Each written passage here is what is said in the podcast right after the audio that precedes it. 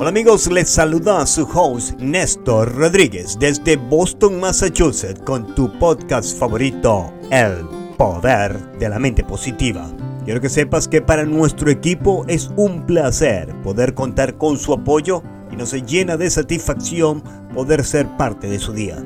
Y a las miles de personas que están interesados en conocer más sobre el poder de la mente y cómo cambiar su vida hacia el éxito, Recuerde que todo es posible a través de una actitud mental positiva. Y muchas gracias por su sintonía a través de la 1600 AM en Massachusetts y en todo el mundo con la aplicación La Patrona Radio. Y no se olvide de escuchar este segmento cuando usted más lo desee con el nombre El Poder de la Mente Positiva en Google Podcast, en Spotify y ahora nos puede escuchar también en iHeartRadio. Y ahora me gustaría pedirle su atención, por favor. Según los expertos en el tema de la autosuperación, todas las personas tenemos la capacidad de conseguir el éxito y nuestras metas independientemente de su color de piel, de su estatus financiero, religión o preferencia sexual. Pero desafortunadamente algunas personas se pasan la vida criticando y buscando excusas el por qué no consiguieron sus metas, culpan a sus padres, culpan a otras personas o culpan simplemente su estado financiero por la razón primordial del por qué nunca alcanzaron sus objetivos. Y así pasa la vida a miles, a millones de personas que nunca alcanzaron su potencial máximo porque en vez de buscar solución a su falta de recursos, la pasan llorando por la falta de oportunidades y culpando a los demás por la falta de iniciativa y creatividad. Es muy cierto que es muy difícil salir de la pobreza pero no es imposible. Muchas personas lo han logrado. Por eso este podcast, el cual está producido, diseñado y preparado para su desarrollo personal, le puede ayudar a despertar ese deseo de superación que usted posee.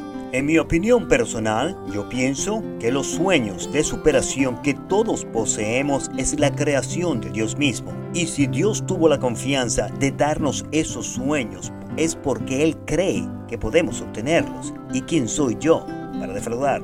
Hace unos días atrás tuve una conversación con mi pequeña hija de 13 años a quien no le hace mucha gracia los estudios y hacer sus deberes escolares. Ella prefiere estar jugando, por supuesto. Le comentaba que su maestra estaba un poco decepcionada por la falta de dedicación de su parte al momento de hacer sus deberes escolares. Le dije a mi pequeña hija, el Dios Todopoderoso, Creador de cielo y tierra, mismo que sopló estrellas en el firmamento y creó las montañas, ríos y mares, te concedió inteligencia y te dio el potencial de ser una escritora con talento y mucho potencial para escribir grandes novelas e historias. Pero eso no significa que no tienes que poner de tu parte y trabajar con esfuerzo para conseguirlo, porque todo en esta vida hay que trabajarlo para alcanzarlo. ¿Y sabes a quién no le gusta que malgastes tu talento? al mismo Dios que te lo concedió. Aquí tienes a Dios viendo cómo tú malgastas tu tiempo jugando en las redes sociales en vez de estudiar y escribir. Dios se dice, yo le he regalado este talento a esta niña y no lo sabe apreciar.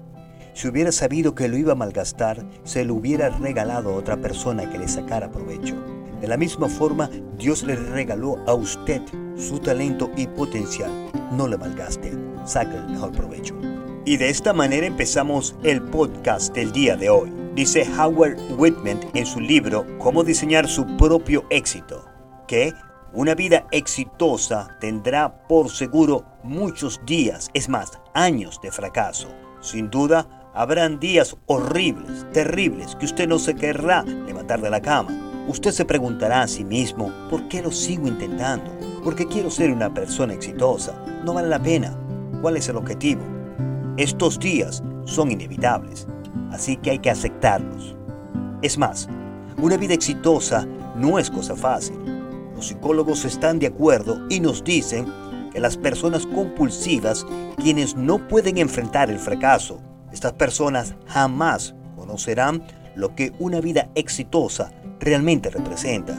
Estas personas son mediocres y de su boca solo sale negatividad y veneno. Estas personas, quienes evitan el fracaso a todo riesgo, no tienen confianza en sí mismos, mientras que las personas que pueden asimilar el fracaso más fácilmente son personas que tienen confianza en sí mismo, porque ellos saben que no importa cuántas veces se caigan, lo importante es cuántas veces te levantes. Una persona que no tiene confianza en sí mismo se puede concentrar más en crear oportunidades y no en el posible fracaso. Continúa el actor en su libro.